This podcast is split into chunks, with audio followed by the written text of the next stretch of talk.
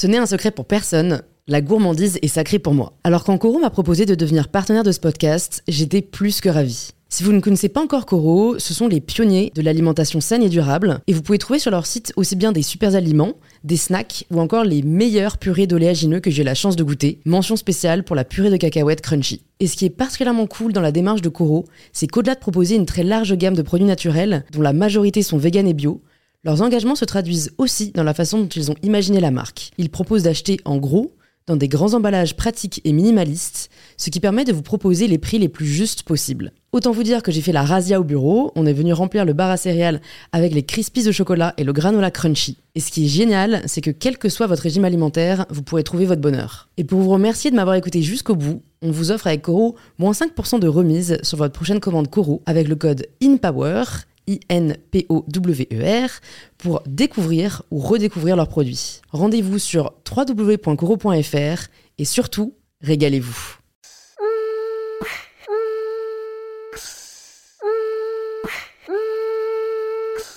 Bonjour à tous et bienvenue sur In Power, le podcast qui vous aide à prendre le pouvoir. Aujourd'hui, je reçois Joëlle Travers, la cofondatrice de l'agence C'est pas de la com, que j'ai eu la chance de découvrir lors de mon voyage au festival Cannes Series l'année dernière. Je me suis vraiment super bien entendue avec Joël et j'ai trouvé que sa sagesse et sa bienveillance pourraient également vous être bénéfiques, alors on a décidé d'enregistrer un épisode ensemble. Dans cet épisode, Joël nous partage son parcours et ce qui l'a poussé à devenir entrepreneur alors qu'elle n'y était pas du tout destinée, comment et pourquoi monter sa boîte lorsqu'on est encore étudiant ou à la sortie de ses études, et les pour et les contre de se lancer seul ou bien de s'associer? Joël nous partage aussi ses conseils pour croire en soi dans les moments difficiles, la nécessité de savoir prendre du recul et de désacraliser l'échec, et de réaliser qu'on a, au final, toujours le choix. Si une power vous plaît, c'est en s'abonnant au podcast sur l'application que vous êtes en train d'utiliser que vous le soutenez le plus, et en laissant un petit avis sur Apple Podcast que je lis toujours avec plaisir. J'aimerais d'ailleurs remercier cette semaine Laure Dulce, qui a laissé le commentaire suivant. Salut Louise, je viens vraiment à te remercier pour tout ce que tu fais, à la fois sur les réseaux sociaux et au travers de tes projets personnels. Tes vidéos et tes podcasts m'ont motivé moi aussi à réaliser des choses que je voulais faire depuis longtemps. J'espère avoir l'occasion de te rencontrer et échanger avec toi un jour. Eh bien écoute Laure, on aura peut-être l'occasion de se rencontrer lors du prochain événement de Girls in Bees qui aura lieu le 21 octobre, car c'est pour ça que j'ai créé ces ateliers, pour vous rencontrer et pour pouvoir échanger avec vous. Merci en tout cas pour ton gentil message et toutes celles et ceux qui prennent le temps de m'écrire quelques lignes. Et je suis ravie de vous inviter désormais à rejoindre notre conversation avec Joël. C'est lancé.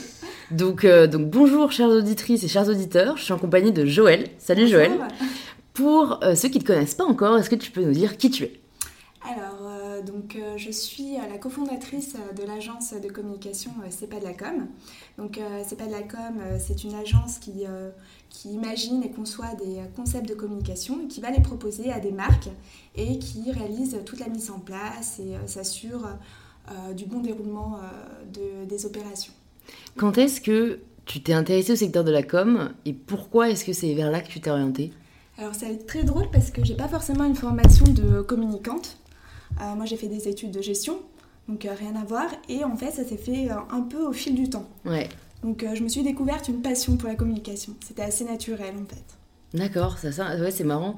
En fait, on se rend souvent compte que la vie nous amène ailleurs que là où on avait imaginé. Parce qu'en plus, bah, toi, tu vas nous en parler, mais tu avais fondé une boîte avant qui n'était pas dans le secteur de la com. Et, déjà, euh, moi, je sais même pas ça, parce que bon, je, connais Joël un peu, et, je sais que donc tu as fondé euh, ta boîte avant. Est-ce que avant ça, tu étais dans une autre entreprise, ou est-ce que en sortant de, je crois que tu as fait HEC, c'est ça. Euh, tu as fondé Kit Beauté? Miss Kit, tu me fais rire. Ah ouais, je rajoute le beauté. C'est Miss Kit, mais tout le monde a tendance à appeler ça Miss Kit. Ça me faisait beaucoup rire euh, auparavant. Euh, du coup, euh, MySkit, je l'ai imaginé quand j'étais encore à l'école. Donc un peu comme toi, tu sais, sur différents projets entrepreneuriaux. Ouais. Et du coup, c'est un projet que je voulais concrétiser. Et donc, j'ai testé d'abord à l'école, auprès de d'autres entrepreneurs qui m'ont donné leur avis, leur expérience pour avancer sur mon projet. Ouais c'est vraiment un truc que tu voulais faire? Est-ce que tu avais, toi, le besoin, euh, euh, quand tu as eu cette idée, parce qu'en fait, c'était, dis-moi si je me trompe, mais c'était euh, bah, le principe des box de beauté. C'est ça. Où on pouvait choisir, je crois, ce qu'on voulait dedans. Enfin, dis-nous ce que c'était parce que tu le dirais mieux que moi. Ouais, alors euh, comment expliquer MySkit Tu sais, ça fait trois ans que j'ai arrêté. Ouais. Donc, en fait, MySkit, c'était un site internet sur lequel tous les mois, je proposais une nouvelle sélection de produits cosmétiques à mes clientes, sous forme de box beauté. Mais ce n'était pas réellement une box beauté. C'était une offre découverte, sans abonnement, mm. avec des produits en format full size mm. et en édition limitée. Voilà, pour résumer. Ouais, ouais, non, mais je vois très bien. Et pourquoi c'est là-dedans que tu voulais euh, créer ta boîte? Est-ce que c'était une envie parmi d'autres? Ou est-ce que tu t'es vraiment dit, en fait, euh, moi j'aimerais vraiment euh, que ça existe et du coup c'est ça qui t'a poussé à le faire? Il y a plusieurs raisons. En fait, j'adorais le milieu des cosmétiques et je trouvais que l'offre était très étendue. Mm. C'est-à-dire que c'est difficile de faire son choix quand t'as pléthore de produits. C'est vrai. Et du coup, je m'étais dit que tester les produits avant de les acheter, ça pouvait être une bonne solution. C'est vrai. Donc, je trouvais euh, le concept des box plutôt adapté, en fait, aux besoins euh, du marché. Hmm. Et euh, donc, je me suis dit, pourquoi pas le faire? Ça nécessitait pas beaucoup d'investissement au départ, mais il fallait être débrouillarde. Hmm. Qu'est-ce qui était le plus dur, tu trouves, de monter ta boîte, bah, du coup, à la sortie d'école ou même encore en cours C'était le réseau. J'avais pas forcément le réseau. Ouais. Et grâce à HEC, par contre, j'ai réussi à étoffer mon réseau, notamment en m'appuyant sur les anciens euh, de cette formation, mais aussi euh, j'ai frappé aux portes. Ouais. Donc j'ai fait beaucoup de porte-à-porte. Ouais. Et c'est ça qui a payé finalement. Et t'étais toute seule dans cette aventure-là Ouais, toute seule. Hmm. C'était dur avec le recul, tu trouves euh, Ouais. Aujourd'hui, je pourrais pas le refaire. Ouais. En fait, je regrette absolument rien. Ouais. Mais je sais que monter une boîte seule, c'est très difficile. Parce que t'as personne sur qui te reposer et tu dois prendre des décisions seule. Aujourd'hui, avec C'est pas de la com, je suis la cofondatrice. Donc j'ai une associée et je peux partager les responsabilités. Avec qui tu t'es associée? Avec Rosemont Pierre-Louis. Ouais. Qui, elle, pour le coup, est une pure communicante. Euh, elle a toujours travaillé dans la communication. Et en fait, on a allié nos compétences. Ouais. Comment est-ce que tu l'as euh, découvert? Est-ce que vous étiez amis avant? Est-ce que ça a été plutôt un coup de cœur professionnel? Ouais, C'est ça, c'est un coup de cœur professionnel. En fait, c'est assez particulier parce que euh, quand j'avais MySkit, j'étais un peu excentrée, j'étais à Ivry-sur-Seine et euh, je travaillais seule. J'avais des prestataires avec qui je travaillais de manière très régulière. Mais j'avais personne avec moi pour partager le quotidien au bureau. Mm. Et un jour, j'en ai eu un peu marre. Et je me suis dit, bon, je vais me trouver des bureaux à Paris. Donc j'ai une amie qui m'a dit, bah écoute, moi je suis installée dans le 8e. C'est un très bel appartement qu'on partage avec d'autres entrepreneurs. Tu devrais venir. Je me suis dit, bon, allez, je vais aller voir. Et là, je tombe sur Rose, qui, euh, à qui je fais connaissance euh, tout simplement et qui me dit euh, bon bah, qu'est-ce que tu fais dans la vie? Donc je parle de MySkit je raconte elle me dit c'est génial ce que tu fais mais quelle galère elle me dit mais dans quoi tu t'es tu t'es lancée? Ça doit être tellement compliqué le e-commerce en plus tu es toute seule oh là là c'est horrible et là je me dis mais elle a un regard assez comment dire cru, pas hein. négatif mais cru sur mon mm. activité donc j'échange avec elle et je lui demande ce qu'elle fait et elle, elle me dit oui, moi maintenant je, me consacre euh, à la communication. Mais auparavant, j'avais, euh, j'avais comment dire, un site e-commerce de produits cosmétiques naturels. Et là, euh, je me suis rendu compte après quelques années que c'était, c'était très difficile. donc j'ai tout arrêté quand j'ai eu un enfant. Et là, je fais de la communication et c'est génial, je suis super heureuse, je revis. Et donc là, je me suis dit, bah, elle a peut-être raison en fait. J'adore ce que je fais. Mm. Euh, je m'y consacre pleinement. Euh, je suis contente, je rencontre énormément de gens, je, réalise un peu mon rêve aussi. Euh, j'organise de beaux événements à Paris, on commence à parler de mon entreprise, j'ai plein de marques qui me contactent, j'arrive à les fidéliser. Donc au final, j'ai réussi ce que je voulais entreprendre. Mais parallèlement à ça, j'ai eu l'impression d'être passée un petit peu à côté de ma vie mm. personnelle. Donc je l'avais mise entre parenthèses. Et quand Rose me dit moi, je revis depuis que j'ai arrêté mon activité e-commerce. Je me dis, bon, bah, faut que j'y réfléchisse quand même. Hmm.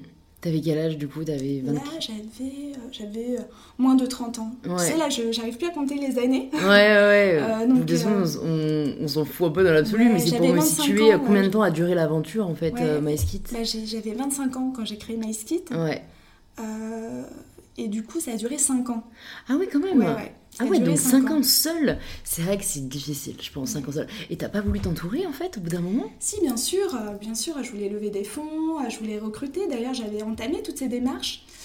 j'avais rencontré des fonds d'investissement, j'avais rencontré des potentiels partenaires, j'avais la possibilité aussi de recruter, mais je m'étais dit que tant que j'avais pas, entre guillemets, sécurisé et pérennisé mon activité, c'était un peu compliqué de, de, recruter du personnel. Et puisque j'avais des freelances qui travaillaient de manière régulière pour moi, j'avais pas ressenti le besoin en l'état de, de recruter. Mais du coup, effectivement, je me retrouvais seule. Hmm. Euh, et ça, c'était une situation un peu délicate. Après, j'avais une chance, c'est que euh, j'avais euh, ma famille, mes amis qui étaient là aussi pour me soutenir, m'accompagner, m'aider, et ils m'ont vraiment poussé aller jusqu'au bout des choses. Hmm. Parce que plusieurs reprises, j'ai eu envie d'arrêter. Ouais. J'ai eu envie d'arrêter parce que j'avais un petit peu peur de l'avenir, hmm. mais en même temps, c'était tellement stimulant. Ouais que euh, je pouvais pas arrêter. Mmh, je ce que tu veux dire. que euh, j'étais toujours. un peu. Voilà. C'est que quand je voyais le succès de certains kits ou de certains événements ou des marques euh, qui me sollicitaient en me disant on veut absolument participer à une opération Maïs Kit, là je me disais ah bah non, je peux pas arrêter, bon, je continue. Mmh. Et, et oui, et ça a été une des plus belles expériences de ma vie. Je regrette absolument pas. Mais c'est juste qu'aujourd'hui, avec le recul, je me dis que j'étais un peu folle de faire, de faire ça toute seule. C'était quoi en fait ton rêve à la base? Euh, en, Professionnellement parlant, tu veux dire? Ouais, enfin quand tu disais, euh, je crois que tu as, dit en fait, je réalisais un peu mon rêve. Ouais, mais en fait. Euh, C'était quoi le rêve? J'ai plusieurs rêves, donc c'est un peu compliqué, mais moi j'ai toujours rêvé d'être indépendante. Ouais. C'est-à-dire que même quand j'étais euh, au lycée ou euh, à la fac, j'allais euh, très peu en cours, mais en revanche, je travaillais énormément. C'est-à-dire que j'étais autonome et je savais travailler toute seule. Et d'ailleurs, j'avais d'excellents résultats sans forcément aller à l'école et, mes profs n'étaient pas très contents. Mmh. Et du coup, moi, mon objectif, c'était d'être indépendante. Après, j'avais pas de secteur de prédilection, mais j'aimais beaucoup le secteur de la beauté. Euh, parce que euh, j'avais des affinités avec ce secteur. Euh, je suis une grande consommatrice de produits cosmétiques, j'adore le make-up. voilà, donc je suis, je suis les actualités en matière de lancement de produits. Voilà, mm. c'est un secteur que j'adore. Donc je me voyais bien évoluer dans ce secteur-là. Mais bon, j'avais eu une expérience dans l'aéronautique, j'avais eu une année en apprentissage. Donc finalement, à un moment donné, je me destinais plus à chercher un emploi dans l'aéronautique. Et finalement, je ne me voyais pas du tout être salariée en fait. Hmm. C'est un peu bizarre à, expliquer, mais je me voyais pas, entre guillemets, emprisonnée. Non, je vois totalement, je partage le même sentiment. Euh, euh, avoir des supérieurs hiérarchiques. avoir des comptes à rendre, moi, c'est un truc qui me. dans tous les cas, on en a toujours des comptes à rendre. On a toujours une, sorte, une forme de boss, hein, euh, dans tous les cas. exactement. Même aujourd'hui, euh, j'ai mon agence de communication, on est indépendante avec Rose, on a des salariés, etc. Mais nos supérieurs hiérarchiques, entre guillemets, même si on n'en a pas, ça reste nos clients. On doit les satisfaire. Et, du coup, on rend des comptes. On est obligé de rendre des comptes. Toi, c'était vraiment le côté euh, structure en fait. Que... Ouais, c'est la structure, c'est euh, ne pas être libre de, de mes choix, euh, mm. de, de, mes horaires. ça, ça me posait problème. D'ailleurs, je le fait de, de, sécher les cours, etc., etc. à l'école, ça le démontre bien en fait. Ouais, l'autorité même. J'ai toujours eu un peu de mal avec ça. Ouais. Mais, mais ouais, de toute façon, j'aurais pas pu imaginer un autre métier pour moi. Ouais. ou aussi peut-être médecine. Mais, euh, mais ça, c'est une ah chose. rien à voir. Rien à voir. Je pense mm. que j'aurais pu être médecin, mais par contre, euh, oui, euh, j'aurais pas pu être salarié d'une entreprise. Il fallait la liberté. Mais en fait, c'est pour ça que je te posais la question de quel était le rêve, parce que tu vois, le fait d'entendre que tu as quand même du coup sacrifié beaucoup ta vie personnelle, que cette histoire, enfin, cette, cette, aventure entrepreneuriale solo a duré 5 ans, j'ai quand même l'impression que bah, ma génération, mais aussi la tienne, vu que c'était le cas aussi pour toi, a, ce, cette ce rêve ou cette, cet idéal de d'accomplissement. Tu vois, on recherche beaucoup, je sais pas, une espèce de réussite, tu vois, professionnelle qu'on aurait construit soi-même.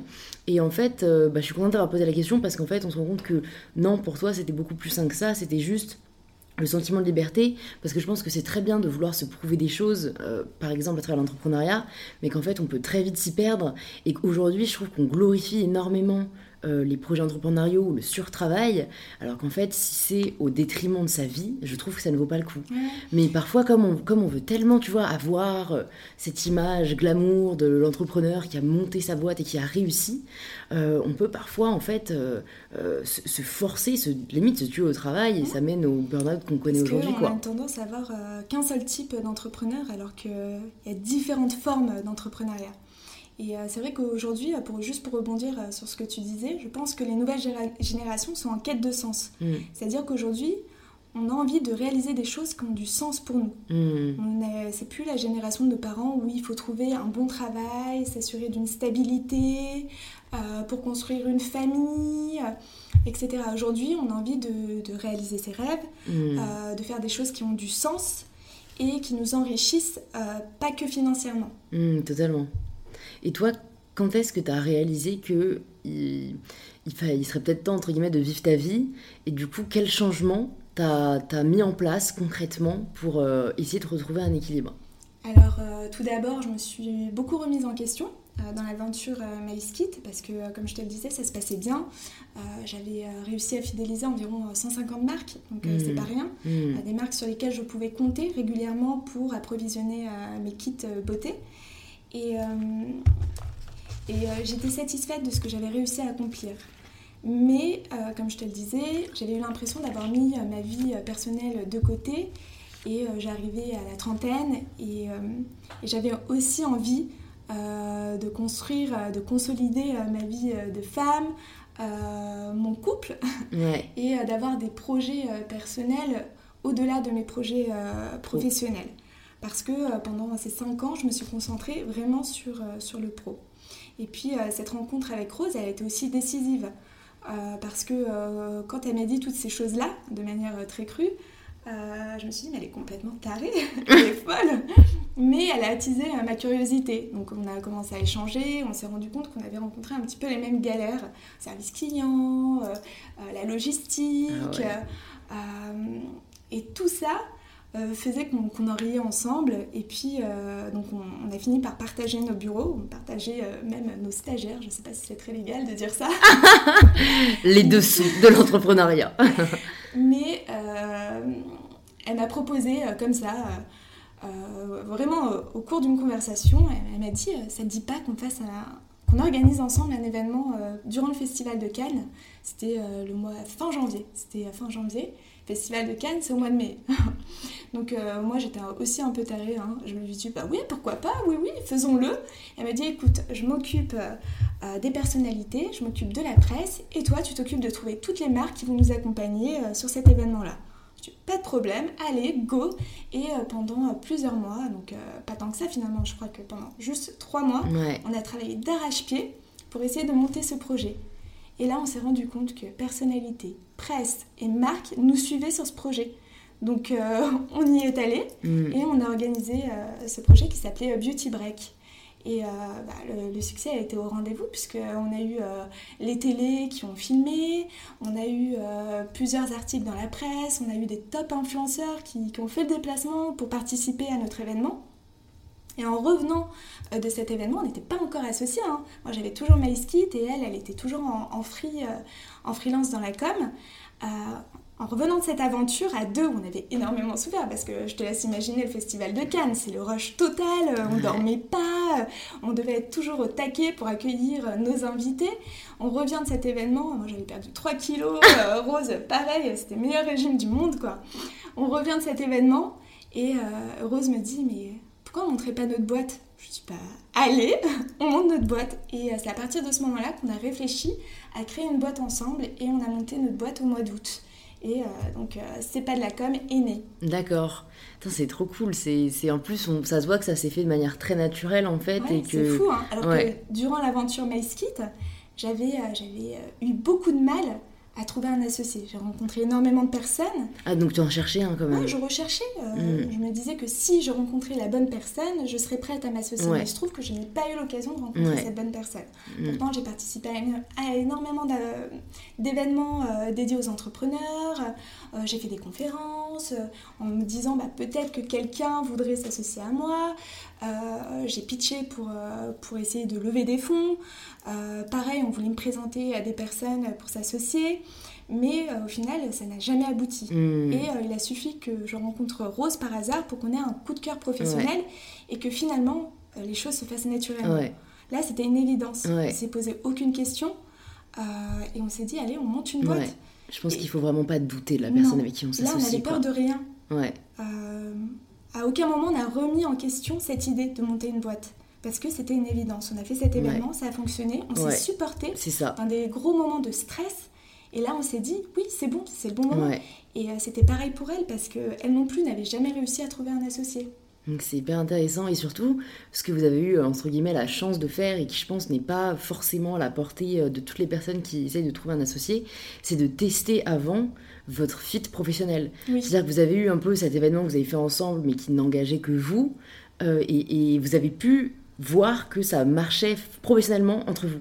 Et ça je pense que si on pouvait tous tester et en soi on devrait même le faire, enfin je crois que euh, des entrepreneurs que je connais m'avaient dit comme conseil limite faites un, tu sais, les, les start-up week-end euh, avec une personne avec qui vous voulez vous associer, même si c'est pas du tout sur le projet auquel vous pensez, juste pour voir si en 2-3 jours, vous pouvez monter quelque chose ensemble. Et en fait, parce que en 2-3 jours, non-stop, c'est un peu le principe des startup week-end, tu te rends très vite compte s'il y a un aspect de la personnalité de la personne qui ne va pas.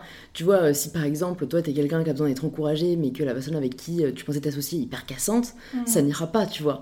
Et je pense que c'est vraiment un bon moyen de tester avant de s'engager, quoi. Ah ouais, tester, euh, je suis d'accord avec toi, c'est vraiment ce qu'il faut faire avant de mm. s'associer. Parce que c'est engageant, s'associer. C'est comme un, mariage. Donc tu as besoin de connaître euh, la personne, euh, ce qui l'anime, ses valeurs. Euh, c'est hyper important. On est, en plus, au début, enfin, je le sais parce que moi, c'est aussi une vision que j'avais il y a encore pas très longtemps, naïve.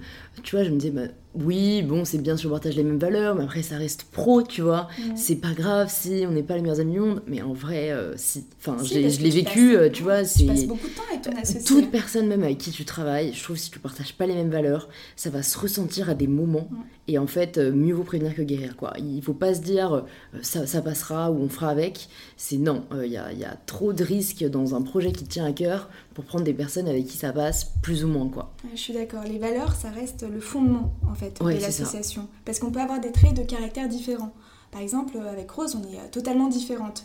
En revanche, on a les mêmes valeurs. Mm. Et ça, c'est ce qui fait qu'aujourd'hui, on s'entend et qu'on va dans la même direction. Hmm, c'est la base du gâteau. les valeurs. Il faut la bonne farine. Et je me demandais un truc, euh, vraiment par, par, pure curiosité, c'est quand tu montes une, une agence de com, euh, comment tu fais pour que les marques te fassent confiance alors même que tu n'es personne? C'est une très bonne question. Euh, je pense que nous, si ça a fonctionné, c'est parce qu'on avait d'autres expériences auparavant. Mm. C'est-à-dire que euh, dans la mesure où, j'avais une société euh, spécialisée dans les cosmétiques, etc., j'ai moi aussi, à un moment donné, fait appel à une agence de communication. Donc la chance qu'on avait, c'est d'avoir ce recul en se mettant à la place du client. Mm. Parce que dans la mesure où j'avais cette société et que moi aussi j'ai fait appel à une agence de com, je savais quelles étaient les attentes d'un client. Et puis, euh, comme je te le disais aussi, euh, euh, durant l'aventure MySkit, j'ai réussi à fidéliser 150 marques avec qui ça a vraiment très très bien fonctionné. Donc ce sont par la suite des marques que j'ai pu recontacter en les informant que j'avais monté une agence de communication avec Rose. Et la différence avec des agences de communication traditionnelles, c'est que nous, on imaginait des concepts et hmm. qu'on allait ensuite démarcher les marques pour leur proposer ces concepts-là. Donc hmm. des concepts sur mesure, adaptés à leur activité, à leur ADN, etc. Donc euh, je pense que c'est ce qui a fonctionné en tout cas pour C'est pas de la com. Ouais. C'est pour ça que vous avez appelé ça C'est pas de la com Ouais, parce que c'est plus que de la communication. Ouais, ouais. Donc on est dans l'émotion, on est dans, dans le lien, voilà. On hmm. dépasse euh, le cadre euh, strict de la communication traditionnelle, donc les RP. Je vois ce que tu veux dire. Et tu disais du coup que tu avais ressenti le besoin de t'épanouir aussi dans des projets personnels quand tu, enfin, quand tu étais chez MySkit. Est-ce que c'est quelque chose que tu arrives à faire aujourd'hui? Oui, Alors oui, ma vie a changé. Hein. Ok, bah, trop cool. ma vie a complètement changé. j'ai presque même des horaires de travail. Incroyable, mais vrai. J'ai même mes week-ends parfois, donc j'apprécie. Et en fait, effectivement, quand, quand j'étais seule chez MySkit, du fait que je sois seule, j'étais obligée de travailler non-stop. Donc j'avais plusieurs choses à gérer en même temps. Et euh, là, pour le coup, avec C'est pas de la com, euh, comme on est dans du service, déjà d'une, c'est beaucoup plus simple parce qu'on euh, on travaille sur les, horaires de bureau, hormis quand il y a des événements. Là, on est obligé vraiment de, de, travailler les week-ends ou en soirée. Mais ouais, c'est deux activités différentes et, et avec le temps, j'ai réussi à m'organiser d'une manière aussi différente et à ne pas sacrifier ma vie personnelle pour être vraiment pour travailler dans de meilleures conditions. Ok. Ouais, donc tu as en fait euh, le fait de ne pas avoir eu, entre guillemets, de vie personnelle pendant 5, 5 ans, quoi, tu t'as vraiment pas fait de sacrifice dessus euh, mm. pendant. Enfin, en fait, maintenant, avec C'est pas de la com, quoi. Oui, et puis euh, c'est aussi le fait de, de, travailler avec Rose, qui elle est un peu plus âgée, qui a une vie de famille, donc des enfants, et qui me disait écoute, ça changera rien si tu réponds à ce mail en pleine nuit, attends le lendemain. Donc elle avait cette sagesse-là. Elle a réussi à me la transmettre. Et du coup, aujourd'hui, j'arrive à prendre plus de recul sur notre activité, à gérer vraiment les priorités quand c'est nécessaire. Bah écoute, je peux dépasser euh, le cadre de mes horaires, de toute façon on le fait forcément, mm. mais je ne me tue plus à la tâche comme avant. Mm. C'est-à-dire que je vais, je vais faire des nuits blanches que si on a vraiment un très gros événement ou une urgence à gérer. Mais euh, si ce n'est pas nécessaire, c'est inutile de le faire. Mm. Alors qu'avant, auparavant, qu'auparavant pour MySkit, il y avait des nuits où euh, je réfléchissais à mes prochains concepts euh, et je n'arrivais plus à m'arrêter en fait. Ouais, ouais c'est très dur.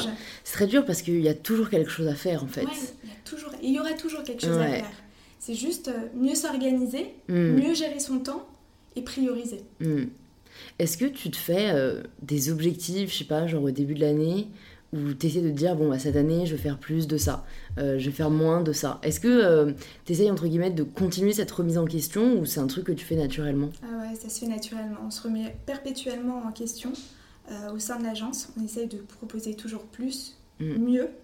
on suit aussi les tendances du marché. On essaye d'être assez avant-gardiste, à anticiper l'évolution de certains secteurs. Euh, pour pouvoir euh, justement euh, être prête le jour où la demande se mmh. fera.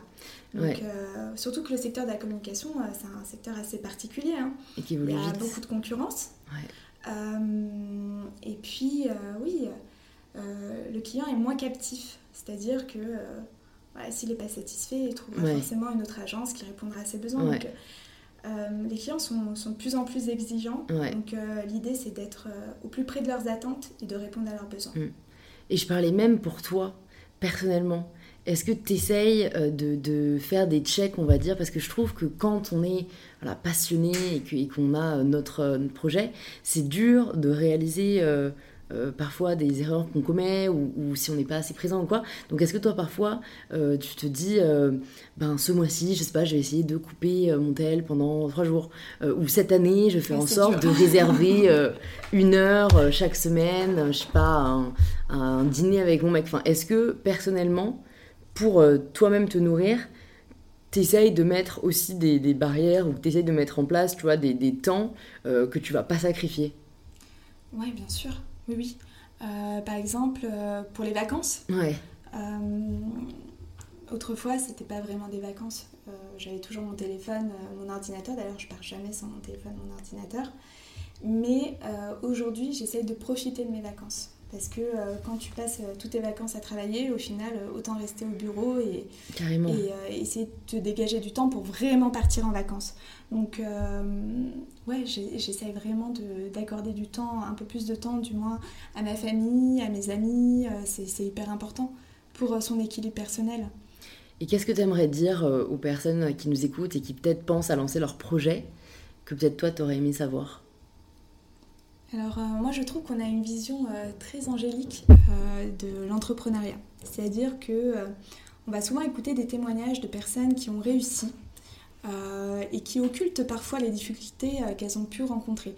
Et ça je trouve je trouve ça dommage en fait parce que la richesse de l'entrepreneuriat c'est aussi toutes les difficultés qu'on affronte parce que c'est ces difficultés qui nous permettent justement d'améliorer notre offre euh, entre autres mm. donc euh, les occulter je trouve ça je trouve ça assez dommage mm.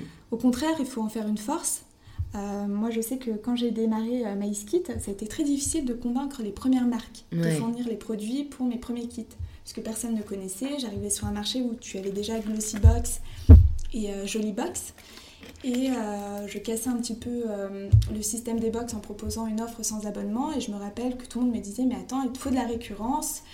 sans récurrence, ton modèle n'est pas viable. je me suis dit Mais on va fidéliser les clientes en leur proposant des produits vraiment adaptés à leur profil et euh, de fait, elles reviendront parce qu'elles ont été satisfaites. Effectivement, ça a fonctionné. Mais il fallait pouvoir alimenter chaque mois ces box, euh, ces kits, et faire en sorte que, ces kits soient adaptés, que les produits conviennent euh, à mes clientes qui sont toutes différentes les unes des autres. Carrément. Donc je te cache pas que ça a été un peu difficile. Mm. Donc je contactais énormément de marques, j'allais en rendez-vous, je faisais des prêts, etc. Et finalement, il suffit qu'une marque te dise oui pour que ça attire les autres mm. et que euh, ça continue euh, mm. ainsi. Et finalement, euh, ces marques, comme elles lancent régulièrement de nouveaux produits, eh ben, c'était plus simple d'alimenter mes kits parce qu'à chaque lancement de produit, c'était pour eux une sorte de coup de com. Ouais. Donc, ça, permettait aussi d'avoir les premiers retours des clientes sur ce nouveau produit qu'elle a intégré le marché. Donc, c'était assez intéressant. Mais. Est-ce que tu as un échec en tête? Que tu pourrais nous partager Alors, je sais pas si c'est un réel échec ou non. Parce que dans tous les euh, cas, c'est un truc qui peut nous faire rebondir. Hein, euh. ça, Et c'est juste que moi, je pense j'ai pas. Euh, j'entends pas le terme échec comme on peut l'entendre. parce que bon, il faut bien, il faut bien le nommer, il faut bien lui donner une certaine signification. Mais pour moi, en tout cas aujourd'hui, je vois vraiment plus l'échec comme quelque chose qui s'est pas passé comme on aurait voulu, mais qui euh, si on en a su en tirer les bonnes leçons, peut nous amener ailleurs, tu vois. Mais au sens où on l'entend justement pour démocratiser, peut-être pour rassurer les personnes qui connaissent des moments difficiles. Euh, si tu penses à une fois en particulier où je sais pas, t'as cru que c'est vraiment la fin, ou un truc qui t'a fait très très stresser, et peut-être du coup comment euh, t'as réussi à le transformer en fait en succès entre guillemets. Mm. En fait, des difficultés, des échecs, on en rencontre beaucoup tout au long de son parcours d'entrepreneur.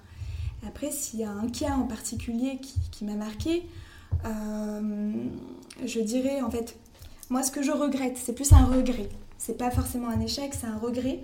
Euh, je regrette de ne pas avoir réussi à trouver les financements nécessaires pour pouvoir passer un cap mm. au sein de mon entreprise. Et ça, je, trouve que c'est dommage parce que effectivement, en fait, j'aurais pu continuer longtemps et peut-être que je me suis arrêtée trop tôt. Donc, euh, je pense que c'est important de persévérer parce que on, peut, on peut, dans tous les cas, à force de travail, atteindre ses objectifs. En revanche, si j'avais réussi à obtenir des financements, donc euh, lever des fonds auprès de business angels, hein, je ne parle pas forcément de fonds d'investissement, bah, peut-être que ça m'aurait permis de, euh, pérenniser l'activité de ma société et euh, de travailler dans des conditions un peu plus confortables. Ouais. Ce qui m'aurait sécurisé pour pouvoir poursuivre mon activité dans le temps. Ouais.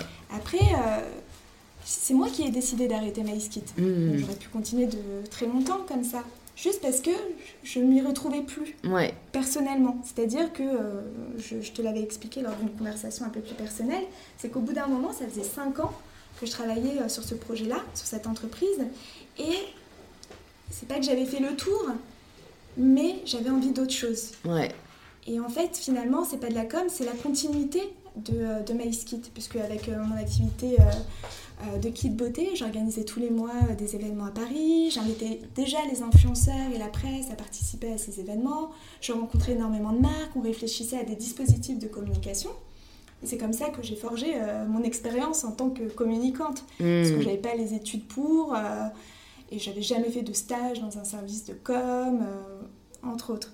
Du coup, voilà, c'est pas un échec, mais c'est un regret. J'aurais bien voulu voir parce que ça aurait pu donner si euh, effectivement j'avais eu euh, les financements nécessaires pour pouvoir développer mon entreprise et mm. recruter notamment du personnel. Et c'est intéressant que tu mentionnes le fait que tu n'as pas forcément eu de formation en communication et comme tu le dis d'ailleurs très bien, je pense que l'expérience est au fond la meilleure formation et que tu n'avais pas non plus euh, d'expérience entrepreneuriale avant de te lancer dans Meskit. Est-ce que tu as essayé de te former malgré tout à l'entrepreneuriat, que ce soit à travers des livres, que ce soit à travers des rencontres, que ce soit à travers peut-être des mentors qui t'ont aidé Oui, alors euh, j'ai quand même fait une, une année euh, à HEC en entrepreneuriat. Euh, mais auparavant, j'avais déjà cette envie de créer une entreprise, mais j'avais pas confiance en moi. Hmm. tu sais, je voulais rentrer un peu dans le moule en me disant bon, j'ai pas envie d'être salariée, mais si j'ai pas le choix, bah, il faudra bien que je le sois. Et donc, je travaillais déjà de mon côté sur des petits euh, projets entrepreneuriaux. Notamment, je voulais lancer une marque de Ice Tea. Euh. donc, euh, t'avais déjà les idées, quoi. J'avais une idée, une marque de thé glacé. J'avais travaillé dessus avec des copines. Donc, j'avais quand même, voilà, j'étais intéressée par l'entrepreneuriat parce que je voulais pas forcément, voilà, trouver un emploi et je voulais vraiment faire quelque chose qui me, qui me portait. Et j'avais pas confiance en moi pour le faire toute seule. Je savais pas trop comment m'y prendre et et un jour, on m'a parlé de la formation d'HEC entrepreneur et euh, je m'en sentais pas capable. Pour être honnête, moi, euh, je viens, euh, j'ai un parcours assez particulier. Hein. J'étais à l'université de Villetaneuse en droit, puis en, AES. Ensuite, je suis allée à SAS où j'ai poursuivi ma formation. J'ai fait un master en économie et gestion. Ensuite, j'ai fait un an d'apprentissage toujours dans, comment dire, dans le domaine de l'économie-gestion avec une petite euh, dimension entrepreneuriale et, j'ai travaillé en parallèle en apprentissage euh, dans l'aéronautique. Tu vois, rien à voir avec ce que je fais aujourd'hui. Ouais. Et euh, après avoir obtenu mon, mon, M2, je me suis dit, mais qu'est-ce que je fais? Est-ce que je peux monter cette fameuse boîte de thé glacé? Ou est-ce que je continue à me former? Ou est-ce que je pars à l'étranger? J'étais un peu perdue, je ne savais pas quoi faire. Et, et j'ai ma sœur et euh, mon petit copain qui m'ont dit Mais attends, euh, t'as vu la formation HEC Entrepreneur Faut vraiment que tu la fasses. Euh, ça peut être bien pour toi, déjà ça peut élargir ton réseau, c'est une formation prestigieuse, c'est bien pour ton CV aussi si tu veux trouver un emploi plus facilement. Et puis si tu veux réaliser ton projet, bah, je crois que c'est la meilleure formation possible. Et effectivement, je me suis renseignée sur HEC, sur HEC Entrepreneur, et là je me suis dit waouh, c'est génial comme formation, mais est-ce que je m'en sens réellement capable? Mm. Et tu vois, c'est là où, où la confiance en soi et l'assurance, euh, bah, finalement, c'est déterminant dans tes choix. Je me suis dit, ah non, je ne le fais pas. Et donc, euh, j'ai intégré euh, l'association Nos quartiers ont, du talent, qui, qui, qui m'a proposé de m'aider et de financer aussi cette formation. Et donc, ils m'ont poussé à candidater, j'ai candidaté, et finalement, j'ai été retenue, à ma grande surprise, j'y croyais pas trop.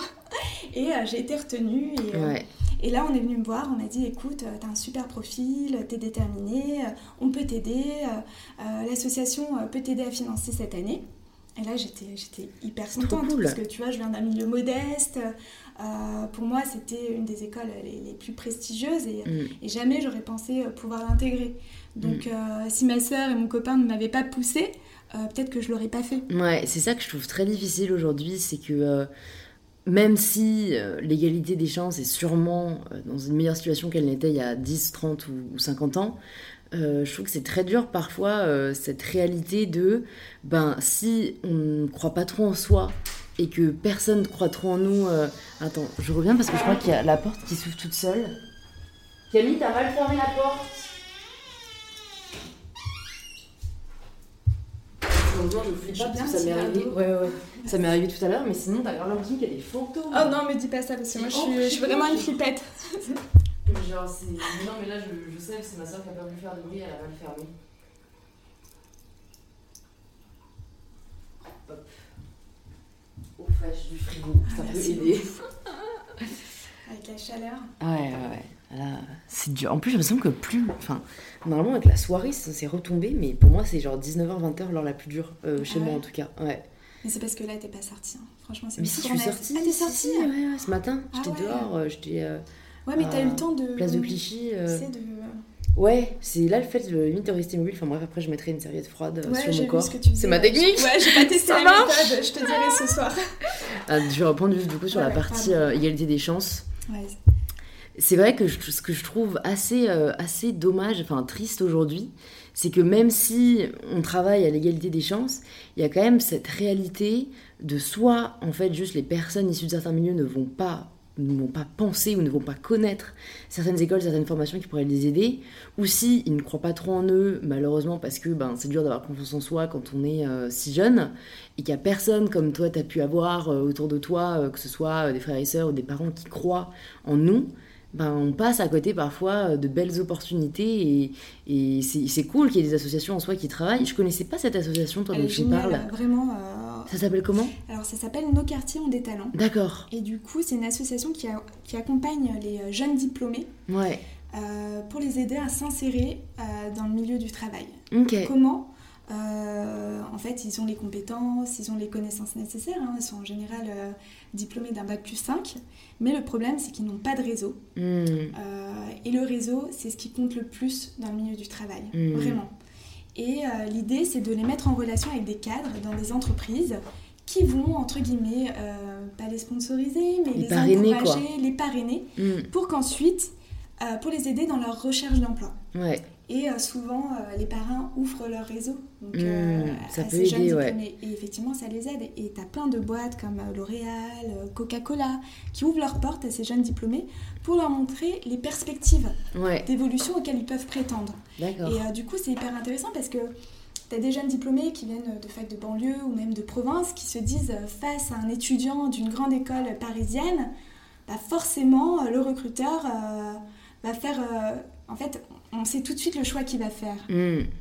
Et du coup, euh, c'est vrai que l'idée, c'est aussi de leur redonner confiance en eux, en leurs capacités, et euh, les aider à pousser des portes. Et se dire, non mais attends, tu as les compétences pour postuler à ce poste, vas-y, je vais te coacher, et je vais te préparer à ton entretien.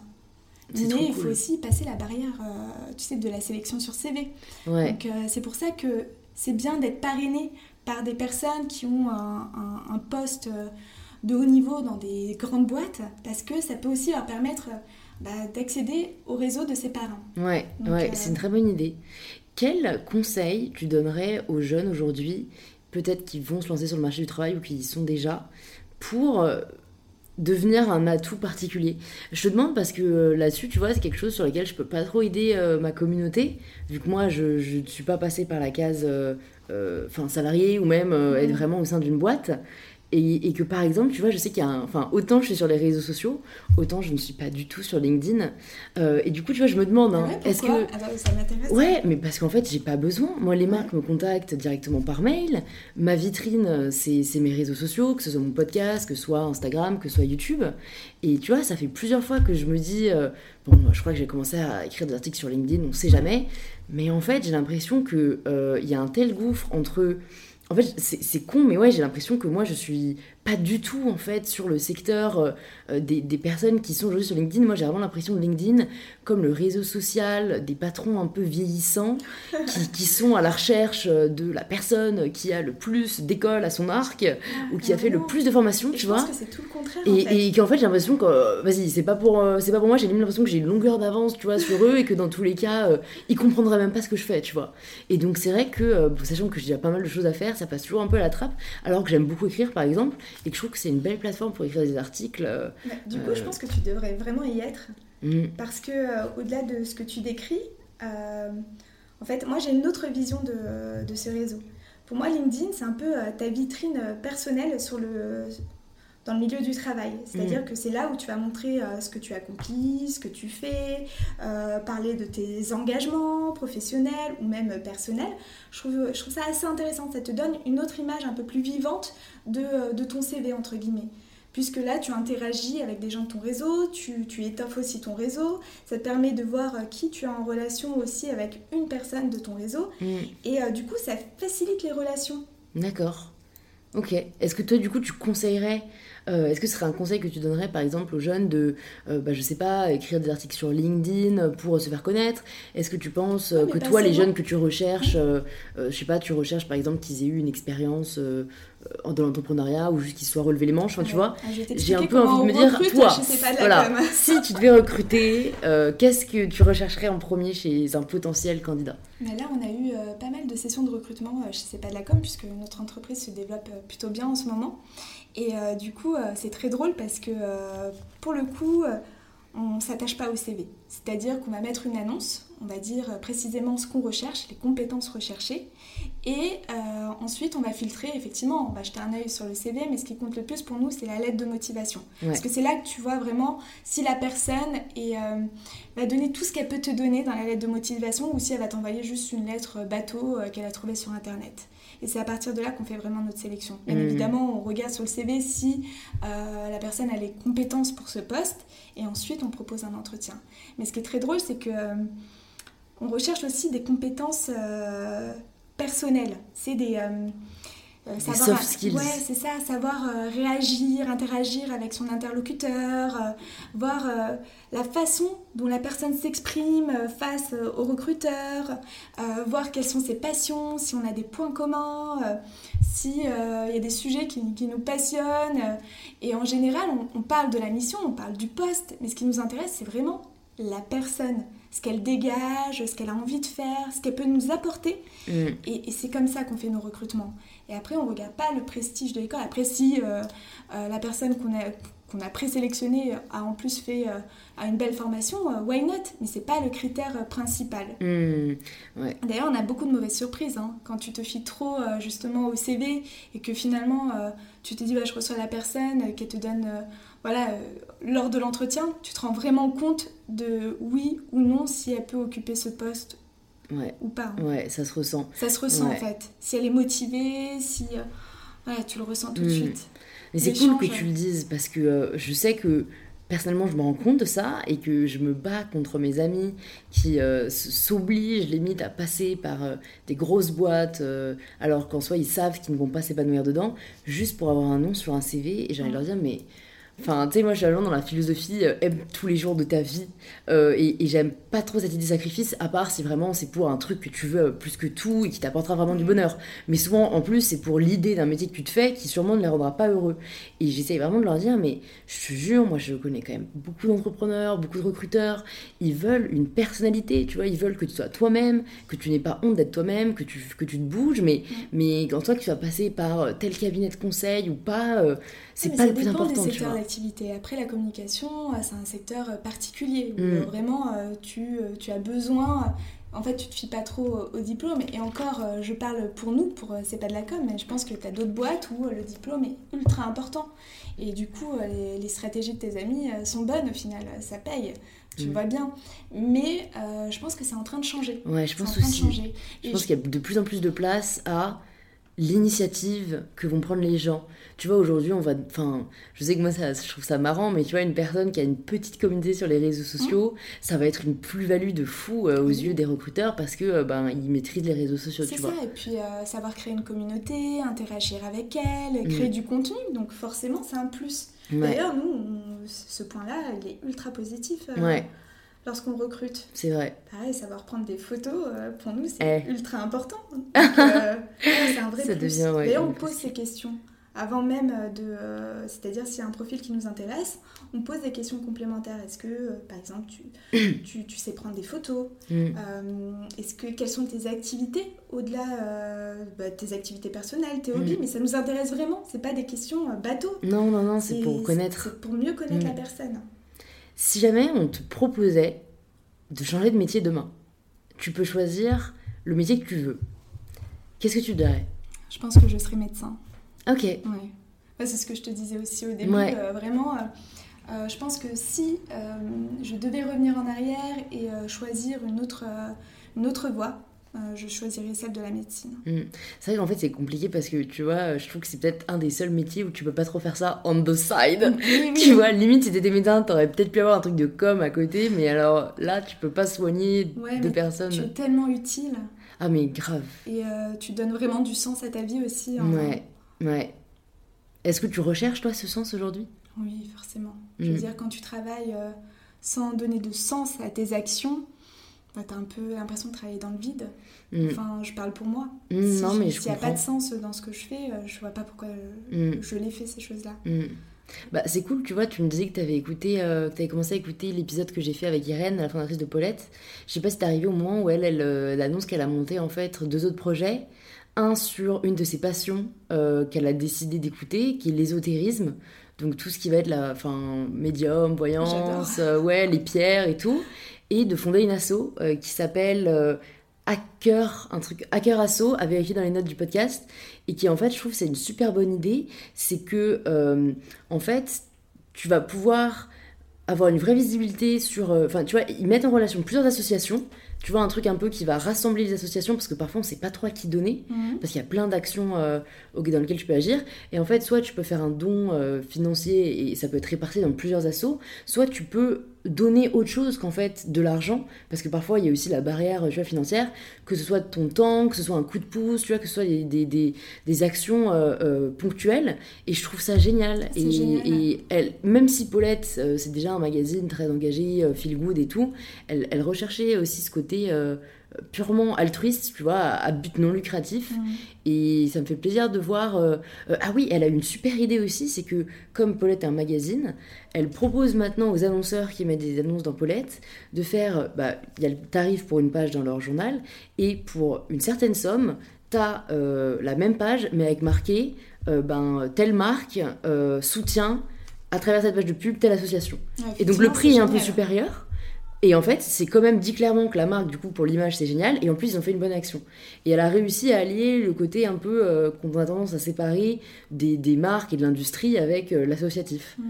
Et comme quoi, je pense qu'aujourd'hui, les gens se posent beaucoup la question et que ça va donner de belles choses. Ça me donne confiance pour l'avenir. Bon, pour pas te retenir trop longtemps, je vais euh, te poser euh, deux dernières questions. La première, parce que je sais quand même que tu euh, as lu pas mal de choses ou vu pas mal de choses, est-ce qu'il y a une ressource en particulier que tu conseillerais à nos auditeurs et nos auditrices qui t'a changé la vie ou qui t'a énormément aidé, que ce soit livre, euh, film, image, ce que tu veux? Waouh, c'est une, belle question. hein. Euh, T'as le droit de réfléchir. oui, ah, merci. On peut faire des cuts et tout, donc euh, parce que parfois les gens sont là. Oui, C'est mon euh, moment. faut pas se tromper.